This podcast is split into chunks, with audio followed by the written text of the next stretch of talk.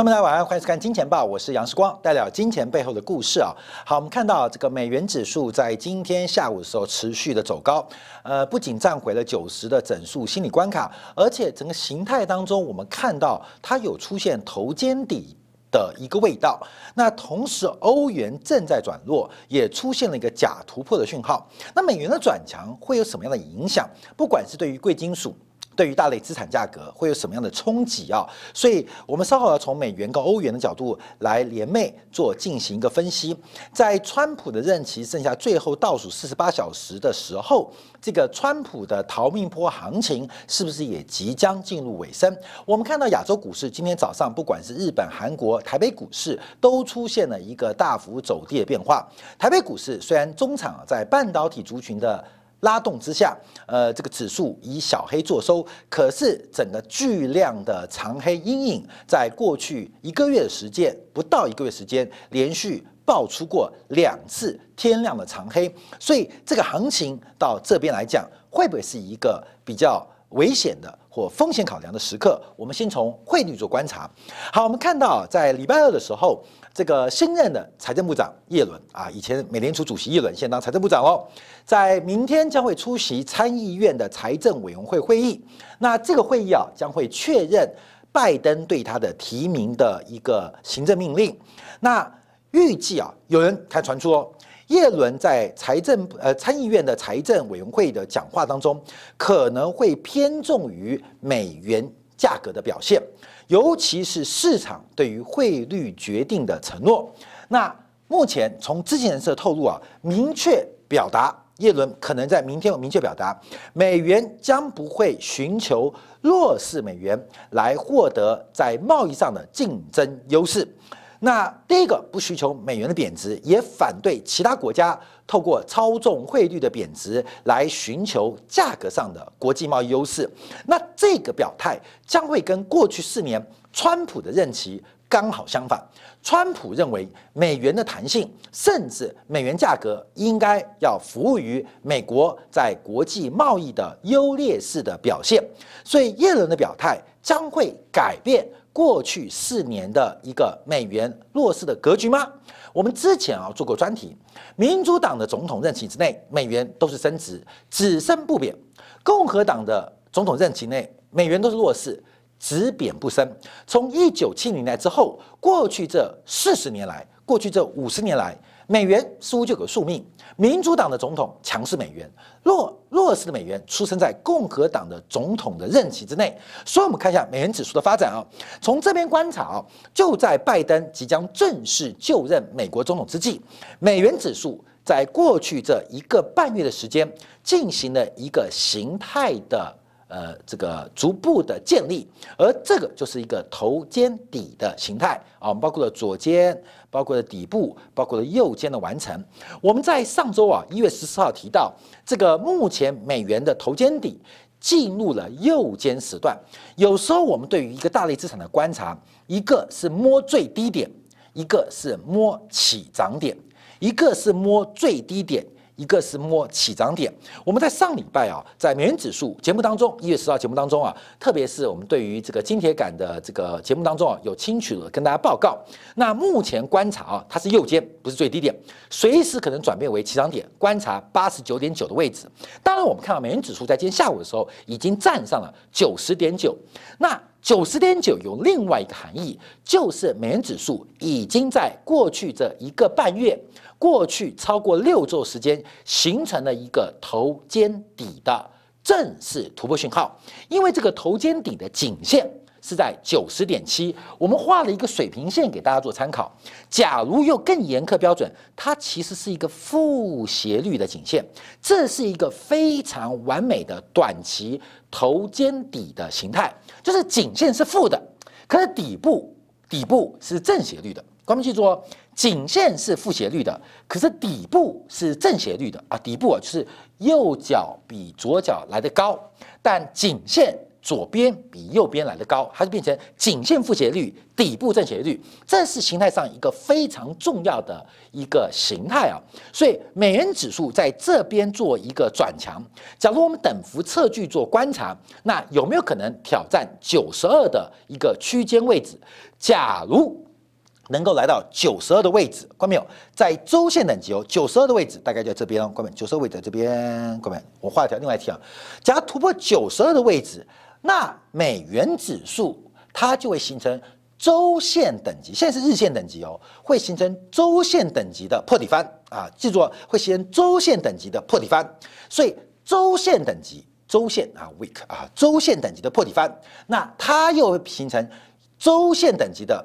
头肩底的右肩啊，所以从日线到周线，它正在出现一个变化跟观察。所以我们在金钱豹的最后一张呃这个图表当中，会把我们上礼拜啊针对这个金铁杆部分，尤其是欧元空单的建立、欧元看空的逻辑，跟大家再度来进行一个观察。所以今天我们特别观察是美元指数从日线等级现在破呃头肩底站上颈线。已经正式得到确认。那以这个六周的头肩底来反推它的侧反足在九十二，站上九十二周线的等级、中线的等级，它的头肩底就出现了。破底翻的成型机会，跟大家做个报告。所以，我们来看美元呢，这个美元指数的发展啊，从长期做观察，为什么耶伦可能，而且非常有可能在明天针对美元进行表态？那美元的强势政策基本上主要是发生在上个世纪末期，有就是民主党、民主党、民主党任内的这个克林顿总统啊，当时的财政部长鲁宾，鲁宾确认啊，美国财政部长。才是唯一能够对美元的走势发表评论的官员。从那个时候开始，整个美元指数，它基本上它的表态不是在美联储的管辖范畴，而在美国财政部长的一个立场跟他的一个拍板。所以我们看到，从过去这二十年当中，从一九九八年、两千年跟二零一一年，分别出现大规模的汇率市场干预。汇率市场干预，尤其是在美国目前双赤字越来越严重，国际贸易赤字变大，财政赤字创天量，在双赤字的环境，一个强势美元政策才能够有助于双赤字问题的延续、保命跟调整。过没有？这个大量印钞，假如是个弱势货币，那就变辛巴威了，你知道吗？大量印钞想解决社会或经济问题或就业问题或制造问题，那变国民党政府了。所以只有强势美元才能够让美国在赤字过程当中有调整机会、有喘息的机会，才有铸币权的一个发展的空间。所以我们再往下做观察啊，这个美元成为国际货币，当然是来自于一九七一年了，当时啊跟黄金储备脱钩。那这故事我们跟大家来回头讲一遍。其实美元的问题在一九六零年代开始发生啊，当时啊越战越来越越打越凶啊，越战越打越凶。美国的政府，美国的政府，第一个国内碰到战后婴儿潮，生产力的大爆发，这个消费啊呃不断的抬头，不断的这个赤字啊举债，这内部消费者。另外，美国的工业跟制造业。蓬勃发展啊，基本上也创造大量的投资，这个讲起来是好事，可是坏事就是国际收支上开始出现逆转，再加上越战的开销依赖了亚洲的一些伙伴，不管是台湾地区，不管是日本，不管是韩国，不管是菲律宾，大量的军事的需求，直接导致了美国赤字扩大。一九六零年的三月十十月三十号，第一次。美元危机爆发了，这是二战以来美元第一次出现了一个抛售潮，市场上啊大量的抛售美元，抢购黄金，引发金价的上涨。当时美元为了阻止美元贬值，进行了非常多黄金的抛售，因为当时美金美金为什么叫美金？美元跟黄金是挂钩的啊，美元是用黄金作为储备、作为替换，所以当时啊出现第一次石油危机。到了一九六三年七月啊，甘乃迪啊实施了这个利息平衡税，针对美国市场的这个美元的筹资啊，来进行了一个加征成本动作。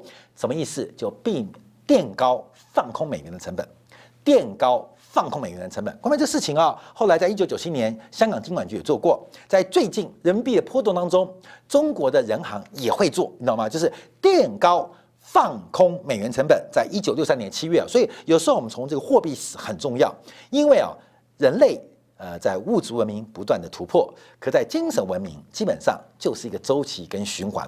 所以常常我们看到，在面对汇率贬值的时候，常常会有垫高。放空成本的一个动作，所以一九六三年，甘乃政府开始进行了加征啊，这个类似垫高放空美元成本的动作。到了一九六四年，这个状况持续恶化，美国对外的官方债务已经超过美联储它持有货币黄金储备的价值啊，出现一个死亡交叉。到了一九六五年呢，戴高乐政府啊，戴高乐政府非常反美的，基本上啊开始准备啊兑现，把美元。跟美联储兑现黄金，而且还说明法国对美国的国际收支的顺差，所有顺差的增量。都要直接兑换回黄金啊！戴高乐不得好死啊！这美国恨死戴高乐了。但法国人为了纪念戴高乐啊，机场叫戴高乐机场啊。好，所以在那时候啊，由法国啊发动革命啊，针对美元进行更大的冲击。到了越南战争啊，在六年代末期扩大啊，美国的国际收支进一步恶化，所以在一九六八年三月再度爆发美元危机。这个美元的贬值被迫使得美联储必须用抛售黄金。来进行一个这个对冲，另外就是调高美元内部的利率报酬或这个报酬率，所以使得美国成本拉高。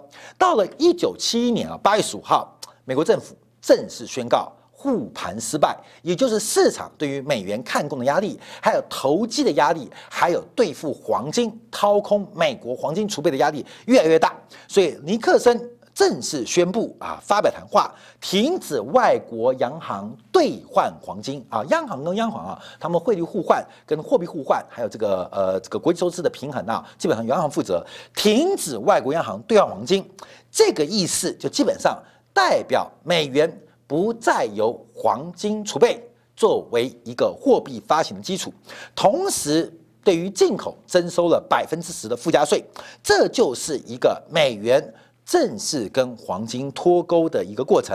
到了一九七一年十二月，G10 的国家签订了史密森协定啊，把美元对黄金贬值了将近百分之八，百分之七点九啊，让整个黄金跟美元价格开始出现放松跟浮动的变化。一直到一九七三年，美元正式成为浮动汇率机制啊，跟大家报告。所以美元跟黄金的比价后来就开始彻底的脱钩。在一九七一年呢，这个美国财政部长呃约翰康纳利讲了一个历史上非常有名的一句话：美元是我们的问题，但是你们的问题；美元是美国的货币，但是全球的问题。至此，美元的变化就开始出现了一个弹性。由市场供需决定的一个过程。好，在这个过程当中，我们在一九七一年之后就发现一个非常特别的周期。在《金钱报》节目，在今天的节目当中，我们不断啊，不止一次，也不止两次，把这个一九七零年代之后美国的政治周期跟美元周期来进行匹配，来进行拟合，就发现一个很重要的变化啊。过几天我们再给大家报告，就是再看一次民主党的任内。美元只升不贬，共和党任内美元只贬不升。那这跟共和党、民主党之间对于国家市场、对于社会财富分配不同的立场，导致美元不同的一个过程跟结果。好，那我们回到市场做观察啊，因为从一九七一年，也就是美元脱钩黄金之后，把月度的绩效表现进行一个整理，发现一个很特别的现象，就是美元指数。有两个月份波动特别大，一个就是每年年底十二月份，美元指数通常会出现超过或接近百分之一的贬值或负报酬，而这个贬值跟负报酬会在隔年的一月做回归，所以每年的一月美元指数通常一强难跌，啊，美元指数在一月份从一九七一年算过来，就圆月效应的话，美元指数接近。百分之一的正报酬，长期做观察，那中间有各个月份的变化，提供大家做参考。好，所以我们看到一月份美元升值的环境，大家知道，对于大类资产价格不利，对于全球的流动性的趋向会不会出现倒转？美元贬值，资量资金大量流出，流动性过剩，美元反弹会不会导致流动性有收缩的一个倾向？尤其这是美元的转强，除了政治因素之外，我们看到美国国债利率站稳了百分之一，实质利率出现了一个收敛。也是美元转强的一个很重要基本面的利涵意涵啊，加上通胀预期，美国的通胀区又高于其他经济体，又使得美元似乎在基本面、在货币、在理论当中都有强势反弹的原因跟支撑的理由。好，那我们再从筹码面观察啊，因为啊，这个按照美国商品期货交易所啊 CFTC 所公布的数据啊，最近一周美元的空单。并没有因为美元的突破啊颈线的突破而开始认输，相反的，美元指数的净空单创下了二零一一年五月份以来新高，也就是接近十年以来最高的空单部位。好，关键这个部位再次就跟我们要观察了，那会不会有嘎空的一个力道跟嘎空的可能？而这个嘎空的力道。会不会加速美元的反弹可能？现在很多市场都轧空，从比特币、从特斯拉、从 FANG 都靠到了一些，包括了伽马挤压啊，伽马值的挤压，包括了轧空力道来推升发展，包括前期的农产品，包括前期的贵金属，包括最近的石油能源商品，都是最重的推力来自于轧空。所以现在什么地方空单最多？基本上它反弹的力道。可能就不能小觑。好，我们再把美元指数的空单再拆细分来观察。那到底美元的空单来自什么地方？汇率是两国货币交叉的比率，所以看空美元就代表你看多其他货币。假如以新台币计算，你看空美元，那就做多新台币；假如你是人民币啊，就是看空美元，做多人民币。在全球主要的外汇期货市场，我们看到很明显，现在空单最多的是来自于欧元的空单，有这一块。那欧元的空单其实从第三季之后，尤其是十月份之后，开始出现了空单部位。啊，就是美元的空单部位，欧元的多单部位开始逐步的退场。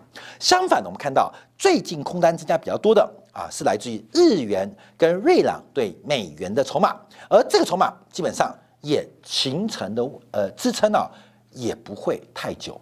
所以我们要观察到这个筹筹码面啊。轧空的力道，而这轧空力道，我们就要提到欧元的发展。我们在上礼拜哦，在经济感部分特别跟大家报告啊，给出了一个欧元看空的关键价格。那不管你要投资，不管是投机，还是从宏观经济的观察，我们都有做过说明。所以，我们今天啊，要把欧元剖析一下。关键你知道，欧元啊，呃，在这个周末出了几个重要事情啊。欧盟执委会在十九号将要正式采纳一番。官方的政策报告书报告什么？报告要寻求降低对美元的依赖。哦，上次说要降低美元依赖的是利比亚的格达费，再上次说要降低美元依赖的是伊拉克的海山。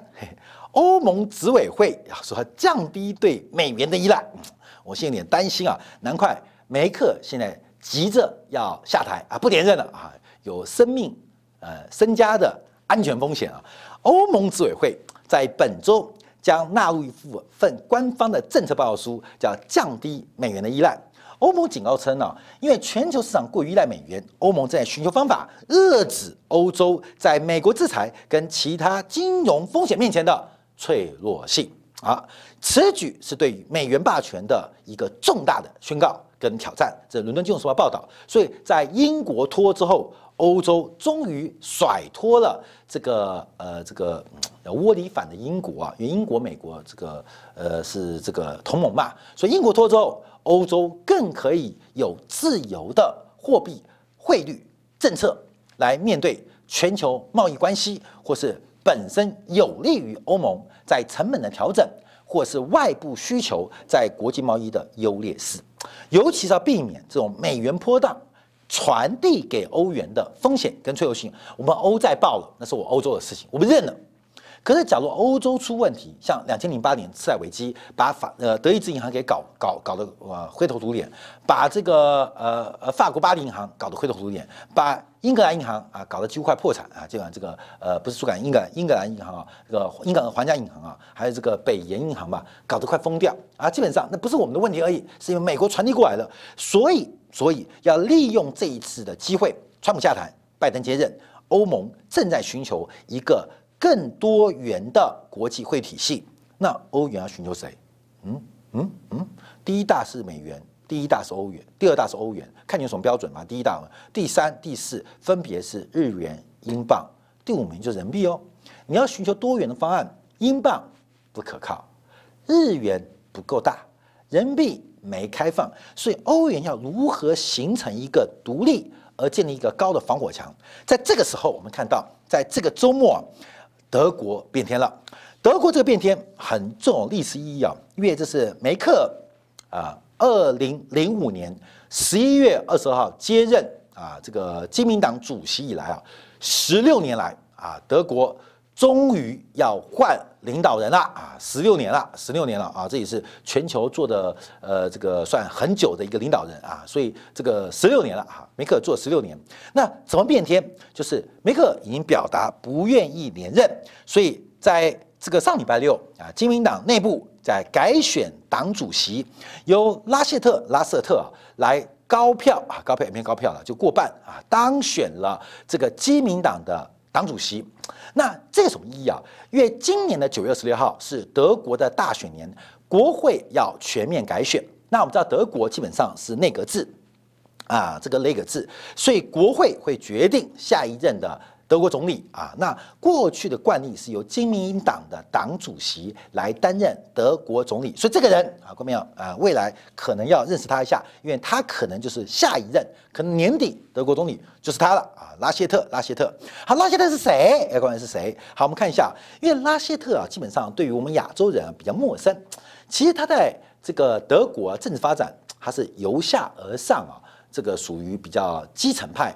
爬上来的政治人物啊，他是北莱茵啊，这个嗯，台湾有翻叫北威州啊，北莱茵西巴利亚州邦啊，北莱茵西巴利亚邦，又叫北威州啊，这北威州就是呃德国西边偏北跟荷兰接壤的那个州啊，那个邦啊，那是德国最大啊最大的一个邦啊，最大的一个州，大概有一千八百万人口，德国总共也不到一亿人口，所以我们看到这是最大的邦，最大的州啊，德国的票仓啊，基本上这个邦长啊，这个州长啊。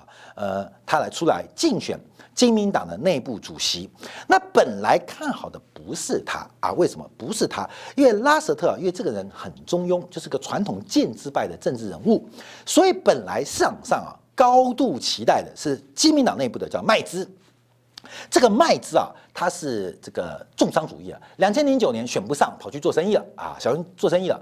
那因为打不过梅克尔嘛，就梅克尔啊，去年说他不连任了。而啊，这个麦兹就回来了。这个麦兹基本上是属于传统保守的开放自由主义右派。那本身做了一些呃这个金融生意啊，那呃弃政从商啊，十年去年宣布他是目前在基民党内部民调最高的麦兹啊，他也选了第一轮选举麦兹最高票，可是因为没有人过半进入第二轮，第二轮的时候他只拿到可惜一千零一票。他拿到了四百六十六票，输给了这个拉瑟特啊五百二十一票，所以麦兹在民调当中他的声望是基民党最高的。可在党内的投票当中，由拉瑟特打败了麦兹，得到了党主席的位置。另外一个罗根特啊是这个外交事务的专家，呃，那本身他的政治力量是跟哦票仓是有往这个呃呃这个拉瑟特啊来进行转移啊，那就要观察了，为什么？因为拉斯特跟麦兹最大差别，一个是右派开放主义，像共和党内部啊，内部就是我们这样讲比较极端的。那另外拉斯特是属于左派社会主义啊，这差别就很大哦。所以拉斯特是比较这个酌情的，比较酌情啊。我们从很多地方做观察哦，呃，包括从他对于呃移民问题啊，他是非常非常开放哦，他是认为要欧洲要更开放的接受。移民接接受移民，那另外对于美国关系啊，就稍微有一点点疏远；对于中国关系关系啊啊，这个很多这个访问他嘛，他认为按照游戏规则来玩。哦，这个讲话就不一样了啊，这讲话不一样，因为按照游戏规则来玩就是能玩哦。因为美国对中国是打破或打坏或重新。改写游戏规则，那拉斯特还认为觉得按照国际游戏规则来玩，所以第一时间啊啊，官们看台湾最准，台湾那些独派的这个媒体就说，哎呀，拉斯特是请中的。啊，那对了，那他就请中的嘛，官们你懂吗？从敌人的这个角度跟敌人的媒体就知道这人是请中反中啊，请中的，越骂翻了。啊，法轮功啦，啊藏独啦啊。港独啦，台独都骂他啊，都骂他啊。那骂他，敌人的敌人就是大家好朋友。所以拉斯特基本上他不是警钟，他是比较相信社会主义跟集体主义的。好，哥们，这就好沟通哦。看到没有？你爱不爱中国那是一回事，你爱不爱人民币是另外一回事。那重点是。大家有共同的想法，相信只有社会主义跟集体主义能够拯救世界，那比较好沟通啊，你懂意思吗？所以拉瑟特在这个方面啊会比较不一样啊，这是大家观察。那现在要关注啊选举过程，因为上一次四年前选举啊，这个德国国会啊，这个社民党啊、基民党跟基社盟啊，基本上就这个黑色这一块基本上是输掉的。就是因为二零一七年选的很难看，所以梅姨梅克才宣布他不连任了。不然的话，可能再个四年就做二十年喽，做满二十年喽。基本上这个习大大要再做两届才追得上他，你懂意思吗？所以梅克已经做了十六年喽，做十六年。但因为上次选的不好看，所以梅克就基本上放弃连任动作。那上一次会导致基民盟、呃基社盟跟基民党大败的原因，主要是因为极端的组织啊出现。叫另类选择党，那主要诉求就是反欧、反欧盟啊，希望德国为大啊，德国最大，希望脱反欧盟的一个这个立场是比较大的。